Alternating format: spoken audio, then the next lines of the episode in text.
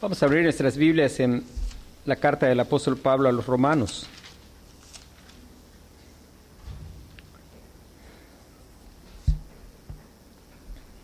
Romanos capítulo 12.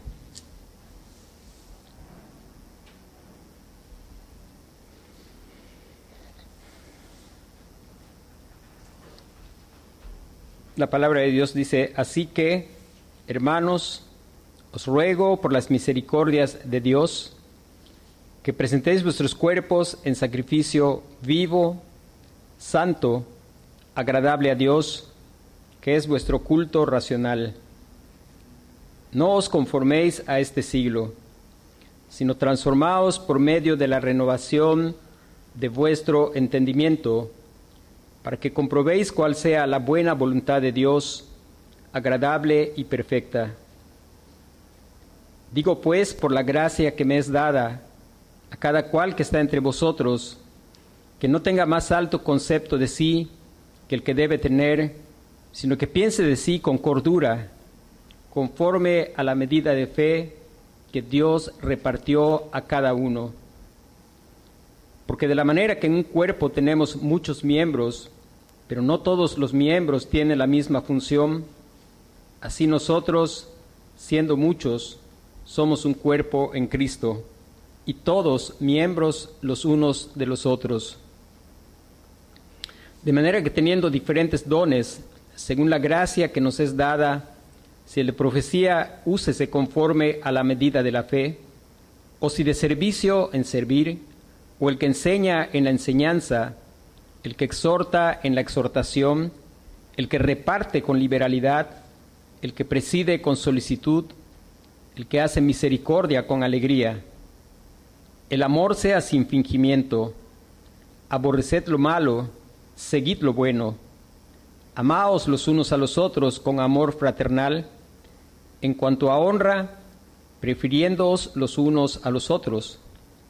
En lo que requiere diligencia, no perezosos, fervientes en espíritu, sirviendo al Señor, gozosos en la esperanza, sufridos en la tribulación, constantes en la oración, compartiendo para las necesidades de los santos, practicando la hospitalidad. Bendecid a los que os persiguen, bendecid y no maldigáis. Gozaos con los que se gozan, llorad con los que lloran. Unánimes entre vosotros, no altivos, sino asociándoos con los humildes no seáis sabios en vuestra propia opinión. No paguéis a nadie mal por mal. Procurad lo bueno delante de todos los hombres. Si es posible, en cuanto dependa de vosotros, estad en paz con todos los hombres. No os venguéis vosotros mismos, amados míos, sino dejad lugar a la ira de Dios, porque escrito está, mía es la venganza, yo pagaré, dice el Señor. Así que si tu enemigo tuviere hambre, dale de comer, si tuviere sed, dale de beber, pues haciendo esto, ascuas de fuego amontonarás sobre su cabeza. No seas vencido de lo malo, sino vence con el bien el mal. Bueno, hermanos, este, hemos estado estudiando ya por algún tiempo esta carta y el domingo vimos los, estuvimos meditando los primeros dos dos versículos. Estuvimos recordando que pues la vida cristiana es como dice, vida, es vida, es algo que se puede mirar, se puede ver descrito en muchos lugares de la escritura. Estábamos mirando que el apóstol Pablo durante los primeros primeros 11 capítulos pues no se dedicó más que a mostrarnos la grandeza del Evangelio, mostrarnos la obra que Dios hizo para salvación ante una humanidad enemistada con Él, ante una humanidad que ha cometido la peor locura que puede haber. Si algo puede definir el pecado es locura. Nuestros problemas, nuestros conflictos son desórdenes de adoración y todo lo que no es adoración a Dios es, es pecado. El apóstol Pablo muestra a través de, esta carta que Eso es algo que sucedió con toda la humanidad, sin diferencia de que sean judíos, religiosos o gentiles paganos. También al final Él encerró a todos bajo el justo juicio de Dios, pero Él presenta cuál es la manera en que el hombre puede escapar de la, de la justa ira de Dios, que es el Señor Jesucristo, la obra y la persona del Señor Jesucristo. Él va desarrollando y mostrándonos el acto misericordioso de Dios que debiendo darnos condenación y nada más que condenación, Dios dentro de esa multitud de gente, de la totalidad de la humanidad, toda culpable delante de Dios, Dios eligió por misericordia y por gracia un pueblo, un pueblo que Él amó desde antes de la fundación del mundo en Cristo, un pueblo en el cual quiso mostrar su misericordia, un pueblo que no era mejor que aquellos que fueron pasados por alto. Jacob no era precisamente mejor que Esaú. Humanamente hablando, probablemente uno podría quizá ver más virtudes en Esaú que en Jacob, pero dice el Señor, a Jacob amé, a Esaú aborrecí.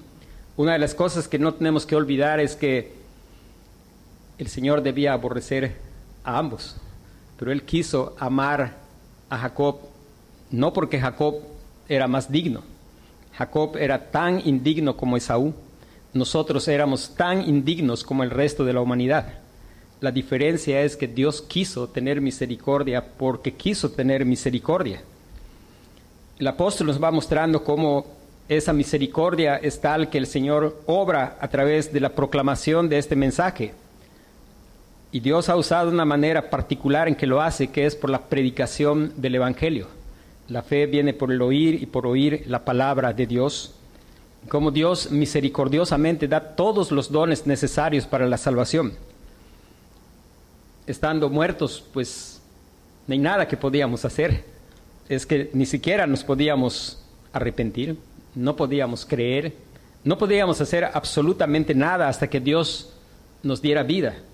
Y Dios ha determinado que la manera en que da vida es por la proclamación del Evangelio una de las cosas que es de mucho ánimo es saber que pues no somos llamados a convencer a nadie. No somos llamados a tratar de razonar con las personas, sino somos llamados sencillamente a proclamar el Evangelio. ¿Y por qué es que no estamos argumentando? Porque la figura más clara en la escritura es el valle de los huesos secos, donde Dios mandó a Ezequiel a predicar. Y la verdad es que nuestra oración al predicar es, Señor, da vida a los que quieras dar vida, porque si no les das vida, pues van a pasar su vida así y al final van a terminar muertos. Y clamamos por la misericordia de Dios porque Dios es el que da vida cuando se proclama el Evangelio. El mérito no está en el que predica. Él simplemente tiene que predicar y Dios es el que va a hacer su obra en aquellos que Él ha elegido en su misericordia en Cristo desde antes de la fundación del mundo. Y hermanos, es necesario que nosotros podamos recordar y recordar constantemente, porque este capítulo 12 va a empezar a hablar de mandamientos que hay para el pueblo de Dios, para los elegidos en Cristo.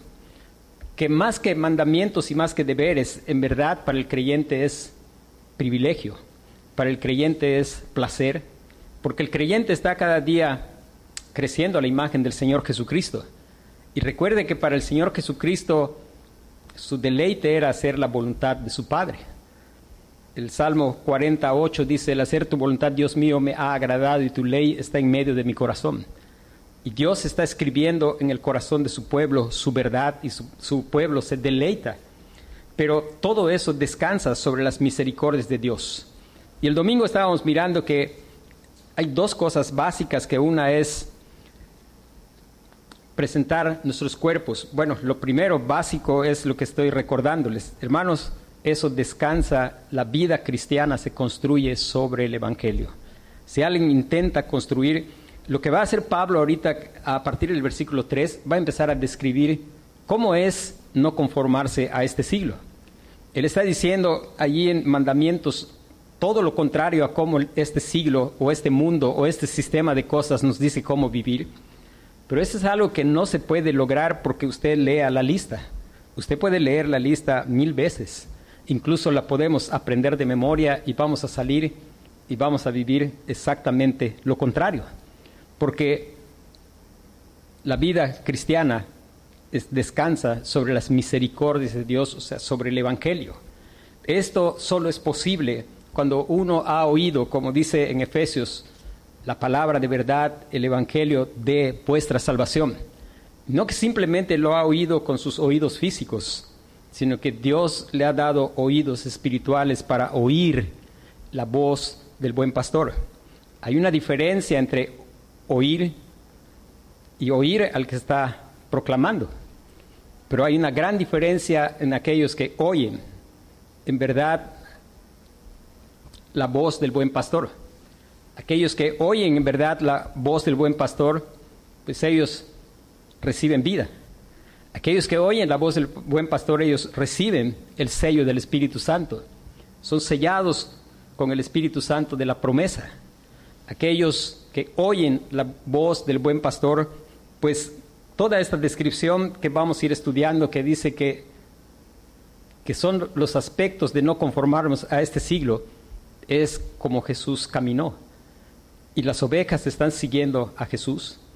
Y no están como oprimidas o como esforzándose por hacer algo, sino ellos están felices de querer imitar a su amado hermano mayor, a aquel que no solo está modelando delante de ellos, sino que les da el poder en su corazón para vivir como Él les llama. El Evangelio es fundamental. El Evangelio es esencial, el Evangelio es el cimiento. La Biblia lo dice en diferentes lugares. Nadie puede poner otro fundamento que el que ya está puesto, el cual es Jesucristo. Y sobre él se construye una vida que el llamado es para su gloria, vivir para su gloria. Ahora, ¿cómo es que nosotros podemos, cuando nosotros entendemos eso, estamos mirando qué es la verdadera adoración?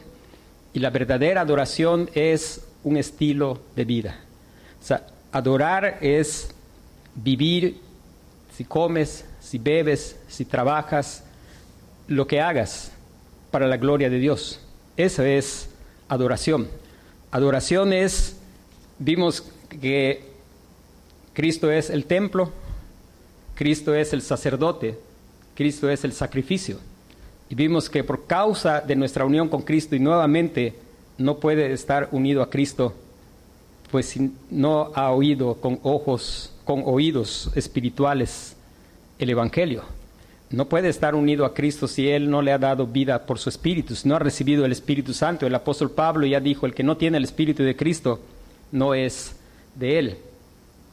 Ahora, aquel que ha oído, por causa de eso tiene vida juntamente con Cristo, está en unión con Cristo. Y por causa de eso vimos en Pedro que habla de que también somos el templo. De hecho, la escritura dice en varios lugares, en Pedro habla exactamente de las tres cosas que está hablando en cuanto al Señor Jesucristo, que somos construidos como casa espiritual para ofrecer sacrificios agradables al Señor porque somos sacerdocio santo por causa de nuestra unión con Cristo y nada más que por causa de nuestra unión por Cristo, con Cristo. No es por causa de nuestra adhesión a alguna denominación, ah, no es porque somos bautistas o no es porque alguien sea presbiteriano o que sea metodista o lo que quiera ser, no importa cuál sea la denominación, jamás va a poder ser y construir y ser un sacrificio vivo, santo, agradable a Dios si no es por su unión con Cristo. Estábamos viendo que ese sacrificio que habla el apóstol Pablo no tiene nada que ver absolutamente con el perdón de nuestros pecados. Ese sacrificio lo logró el sacrificio perfecto del Señor Jesucristo. Y eso es bien importante que nadie se equivoque. Nada que tú te sacrifiques jamás podrá lograr absolutamente quitar un pecado. Todos los sacrificios del Antiguo Testamento no quitaron un solo pecado, pero Cristo hizo perfectos para siempre con un solo sacrificio a todos los santificados. Él ha salvado a su pueblo, Él ha santificado a su pueblo. Ahora, ¿cómo es que nosotros podemos lograr vivir así como dice el apóstol Pablo?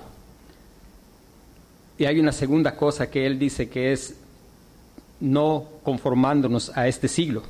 Y esa es la parte negativa del, mandamiento, no conformarte a este siglo, no, no amoldarse, no tomar la forma. Y si usted va viendo la lista de lo que viene después, va a decir, no tenga, que nadie tenga más alto concepto de sí que el que debe tener, o sea, nos llama a ser humildes, pero este, este mundo te llama a ser, tienes que ser el primero, a estimar en honra a otros, no, primero tienes que ser tú, tienes que ver por tus propias cosas. Si usted va viendo lo que Pablo va describiendo aquí, es contrario a todo lo que el mundo nos está diciendo. Hermanos, este siglo, ahí no está hablando de tiempo, sino está hablando de un sistema de valores que es gobernado por el príncipe de la potestad del aire. Ese sistema de valores que pues es perfectamente entendible para la gente que tiene solo vida física. Dice eh, la escritura también, dice, el hombre natural no percibe las cosas del espíritu. Y allí tenemos un gran detalle, porque todos nosotros nacimos natural.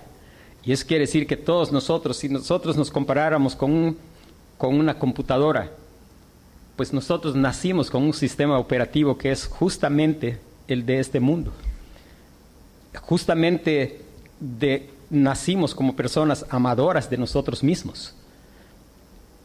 Este mundo nos anima a amarnos a nosotros mismos. Este mundo nos anima, sigue los impulsos de tu corazón.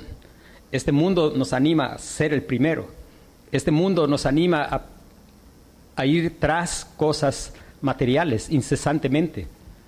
Pero la escritura nos dice que no pongamos nuestros ojos en las cosas que se ven, sino en las que no se ven porque las que se ven son temporales, pero las que no se ven son eternas.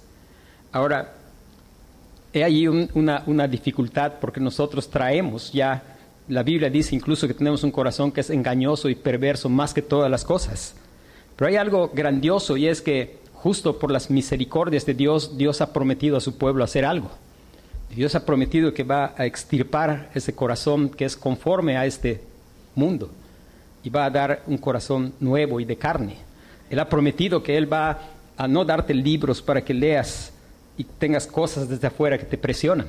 Pero Él ha prometido a su pueblo, voy a escribir mi ley en tu corazón. Y su Espíritu Santo está obrando en sus hijos. Y es interesante, hermanos, que dice después, ah, después de decir que no nos conformemos, ¿cómo vamos a hacer para tener ese sacrificio vivo, para no conformarnos? Y dice, transformados transformados de la renovación de vuestro entendimiento. hermanos, aquí hay algo interesante en la manera en que el apóstol Pablo escribió. El apóstol Pablo está dando e, e, esta, este verbo transformados. Es un verbo que aparece en este lugar de la escritura, pero que es el verbo que se usa para describir lo que ocurre con un gusano feo que de pronto sale en una hermosa mariposa y es algo que a lo mejor estudiamos en la primaria, algunos que se llama metamorfosis. Ese es el verbo que Pablo está usando acá. Pero la forma en que lo está usando, lo está usando en una forma para dar una orden. Pero hay algo un poco extraño para las personas, pues cualquier persona común que lo pueda leer, pues no entiende las cosas del Espíritu porque hay algo, algo un tanto extraño.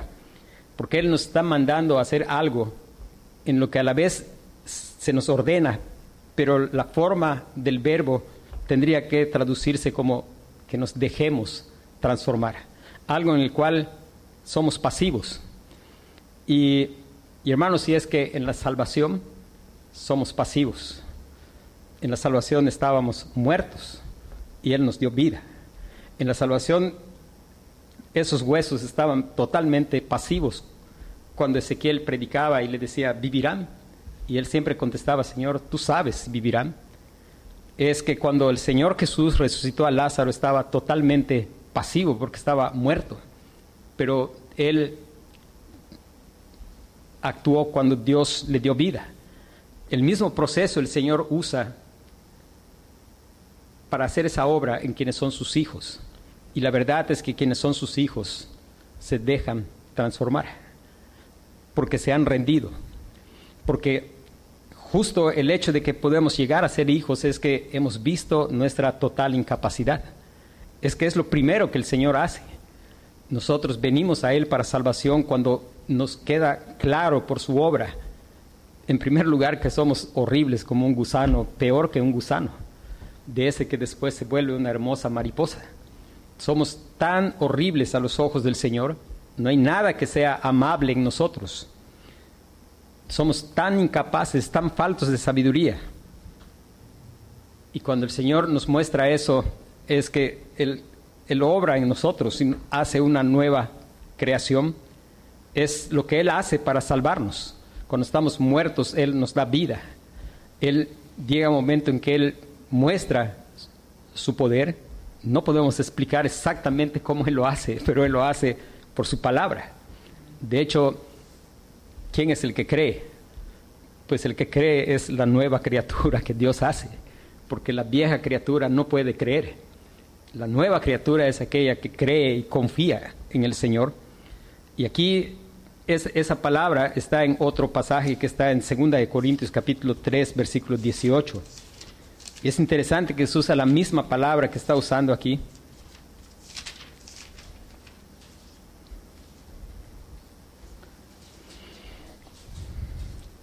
Dice, por tanto nosotros también, todos, mirando a cara descubierto como en un espejo la gloria del Señor, somos transformados. Y aquí está otra vez la misma palabra. Hermanos, la forma en que lo hace es la misma que obra para nuestra salvación. En nuestra salvación, hermano, antes de que creamos en el Señor Jesucristo, nosotros somos aborrecedores de Dios. Algo que es seguro es, nosotros estamos mirando al Señor Jesucristo y lo miramos, como dijo el profeta, sin atractivo para que le deseemos. Nosotros no vemos ninguna hermosura en el Señor Jesucristo. Nosotros, antes de que Él nos salve, nosotros no le vemos como admirable consejero, Dios fuerte, Padre eterno y príncipe de paz. Nosotros, antes de que Él nos salve, nosotros, nosotros creemos que no necesitamos otro consejero que nosotros. Nosotros vivimos pensando que con sabiduría en nuestra propia opinión, nosotros vivimos nuestra vida como nosotros queremos vivirla, hasta que de pronto el Señor nos da ojos y miramos la belleza del Señor Jesucristo. El apóstol Pablo miraba al Señor Jesucristo, así por eso estaba persiguiendo a la iglesia. El apóstol Pablo miraba a Cristo como un engañador, como alguien que iba a destruir su religión, todas aquellas cosas en las cuales él tenía esperanza y confianza. Él veía que Cristo era una amenaza. Él veía no como alguien atractivo, exactamente como dice la Escritura, así veía a Cristo, sin atractivo para desearle. Hasta el día que Dios le dio vida y lo tiró en el camino y ahí él vio hermosura. Él contempló la hermosura de la santidad. Y es interesante que él se pensaba que en él había algo que Dios y Amero lo aplaudía por lo campeón que era de cumplir, según él, la ley. Pero cuando él vio la hermosura del Señor Jesucristo, él vio que él era como un horrible gusano. Y el Señor, el Señor lo salvó.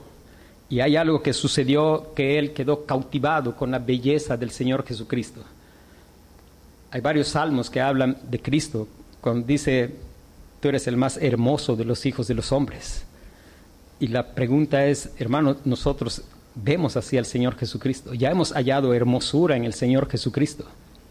Espero que por su gracia, porque hemos sido salvos, Cristo es lo más bello para nosotros, lo más cautivante y canela nuestro corazón.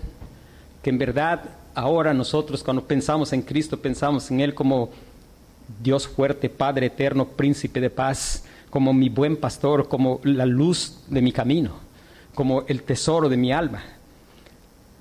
A veces, hermano, muchas veces nosotros vivimos de glorias pasadas, a veces vivimos del recuerdo de cosas que hicimos para el Señor en otro tiempo.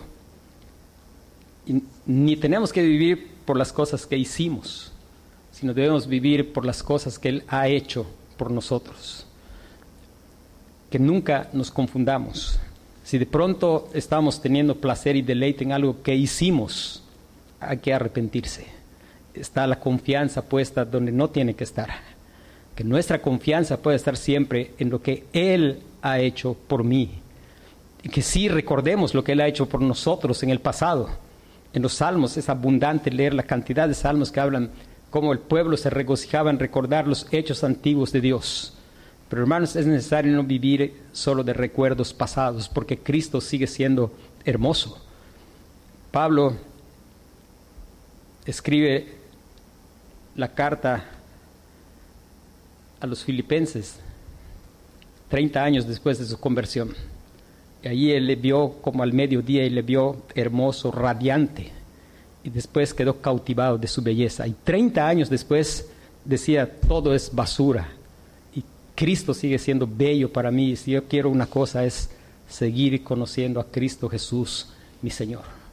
Hermano, yo espero que nuestra vida cristiana está motivada porque Cristo es bello para nosotros. No hay nada más que el creyente necesita de motivación es suficiente pensar en las misericordias de Dios, en el hecho de que Él me haya salvado tan malo como yo fui. Me deja maravillado, pues Él se entregó por mí. Y cuando Él es bello, hermano, estamos creciendo a la imagen del Señor Jesucristo. Cada día estamos creciendo. No es, y esto es, es muy importante, hermanos, cuando vayamos estudiando Romanos, no es que vamos a leer cada cosa que dice ahí y vamos a ir a casa y vamos, bueno, información vieja información nueva, vamos a hacer esto. Si usted lo intenta hacer así, se va a frustrar, no va a durar, es imposible. Sin fe es imposible agradar a Dios, sin fe salvadora. Si no eres salvo y estás intentando, lo único que vas a lograr es hacer un muñeco de paja que se va a quemar. Vas a estar construyendo con hoja, heno, hojarasca. Y porque así como Él nos trajo para salvación, Él nos transforma a la imagen de Cristo. El versículo dice, por tanto nosotros todos mirando a cara descubierta como en un espejo la gloria del Señor, somos transformados. ¿Cómo nos dejamos transformar? Estamos enamorados de Cristo y queremos venir y ver a Cristo cada día y clamar al Señor para que nos siga mostrando a Cristo. Y la prueba de que una vez hemos venido a Cristo es que cada día estamos viniendo a Cristo y pidiéndole, Señor, haz mi corazón. Hermano, yo quiero decirles algo que últimamente Dios estaba poniendo en mi corazón y es, Dios no tiene hijos consentidos. A veces pensamos que Él tiene hijos consentidos. Y creo que muchas veces ponemos mucha atención en hombres y luego nos pasamos hablando de grandes hombres de Dios. Quiero decirles, hermano, no existe tal cosa como grandes hombres de Dios aunque nosotros nos gusta hablar y decir el gran apóstol Pablo, yo estoy seguro de algo, si él estuviera escuchando que decimos el gran apóstol Pablo, no lo permitiría. Él decía, yo soy el más pequeño de todos y por la gracia de Dios soy lo que soy. Y a veces eso nos equivoca y ponemos el ojo en el lugar equivocado y admiramos a los hombres cuando lo que debemos hacer es amar a los hombres y admirar al Dios que obró. Y nuestra oración debe ser, Señor, hazme lo mismo que le hiciste a Pablo hazme que yo pueda decir todo es basura y si una cosa quiero, yo quiero seguir cada día enamorado del Señor Jesucristo. Yo quiero seguirle viendo bello, hermoso y, quiero contemplar cada vez, quiero que no pase día en que yo, hermanos, no es ir, hay algo que es importante y es para que ocurra esa transformación, dice, sino transformados por medio de la renovación de vuestro entendimiento para que comprobéis cuál sea la buena voluntad de Dios. Para que ocurra esa transformación hay algo esencial que tiene que haber y es la palabra, porque Cristo está revelado en la palabra. Pero hermanos, que Dios nos guarde de ir a la palabra y no sea con un corazón suplicante, muéstrame al Señor Jesucristo. Porque esos hombres que se enfrentaron constantemente al Señor Jesucristo, claro que iban a la palabra. Ellos sabían la palabra ellos incluso sabían cuántas veces aparecía el nombre de Dios porque los contaban. Ellos, eran, sabían, sabían. Sin embargo, su corazón estaba duro. Sin embargo, no vieron al Señor de la gloria y crucificaron al Señor Jesucristo. Y hermanos, necesitamos recordar que ese es un peligro. No es que haya malo con algo con la palabra. El malo, malo está con nuestro corazón. Y ante eso nosotros tenemos que clamar, Señor, yo quiero ir a la palabra y no quiero ir por información. Yo quiero ir a tu palabra para que me muestres la belleza del Señor Jesucristo y cuando yo le contemple, cada día yo crezca. La manera de poder vivir eso que Pablo va a ir explicando en ese capítulo es que contemples a Cristo, porque Él te ha salvado. Porque una vez Él te ha revelado su belleza y quedaste extasiado de su belleza, que ya nada es importante, que ya nada es, hacemos otras cosas, hermano, porque son necesarias, pero no es que estamos viviendo para ellas. Ah, nos procuramos algo de comer, pero, pero por la gracia de Dios nos atrae y queremos, queremos estar buscando al Señor Jesucristo en la palabra y en la oración. Y es la manera en que ocurre esa metamorfosis. Somos transformados de gloria en gloria hasta que llegue aquel día cuando le veamos cara a cara. Esa es la manera, dejarnos transformar. Y esa transformación es porque Él ya ha obrado en nuestro corazón. Hermanos, el crecimiento en la gracia es exactamente como es la obra de nuestra salvación. Y uno pensaría, por ejemplo, ¿por qué Segunda de Corintios capítulo 4, versículo 3, dice, pero si nuestro evangelio está aún encubierto entre los que se pierden, está encubierto, en los cuales el Dios de este siglo cegó el entendimiento de los incrédulos, para que no les resplandezca la luz del evangelio, de la gloria de Cristo, el cual es la imagen de Dios. Dice, porque no nos predicamos a nosotros mismos, sino a Jesucristo como Señor, y a nosotros como vuestros siervos por amor de Jesús. Porque Dios que mandó que de la luz, porque Dios que mandó que de las tinieblas resplandeciese la luz, es el que resplandeció en nuestros corazones para la iluminación del conocimiento de la gloria de Dios en la faz de Jesucristo. Hermano, esto es una obra sobrenatural.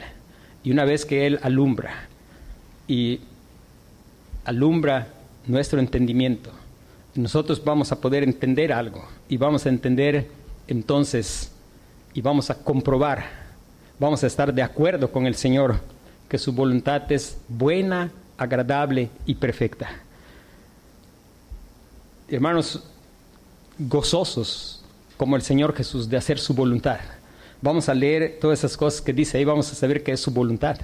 Y vamos a vivir en su voluntad porque es un deleite vivir en su voluntad, porque es bueno, es agradable y es perfecto. La vida cristiana, Satanás a veces intenta que nosotros pensemos, y tristemente yo creo que hay personas que a veces, quizá yo mismo alguna vez pensé así, de pensar que, no pensando en las aflicciones del tiempo presente, sino pensando en que algunas personas, y yo creo que esta es la manera en que Satanás quiere que pensemos, que pensamos que, bueno, pues vamos a obedecer la voluntad de Dios y pues como que nos vamos a privar de cosas pero a veces nos consolamos pensando, bueno, lo bueno está después, en la gloria. Eso es mentira. La vida cristiana es buena ahora. No estamos en sacrificio, estamos deleitándonos de hacer la voluntad del Padre. La vida cristiana, la vida que Cristo ofrece, yo dice, yo he venido para que tengan vida y para que la tengan en abundancia. Hermanos, Dios diseñó la vida de la humanidad para que sea floreciente, para que sea algo hermoso, bello, algo disfrutable.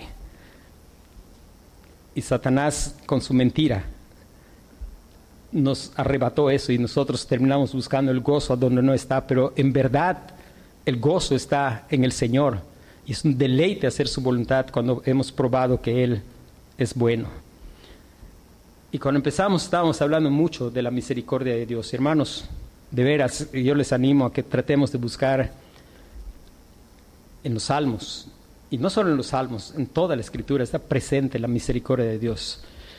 Les animo a que reflexionemos cada día en las misericordias de Dios, que al final son nuevas cada mañana. Cada mañana se están renovando.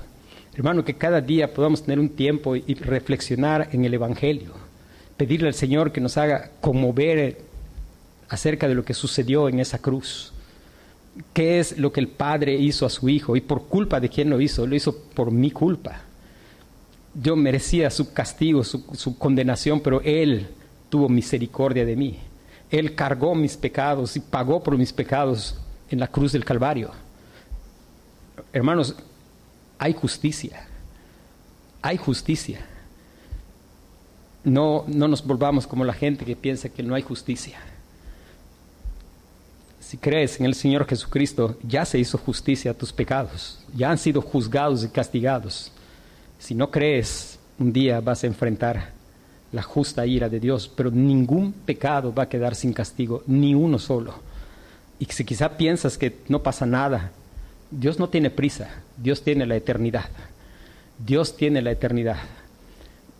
Y qué mejor que venir confiando en la misericordia del Señor.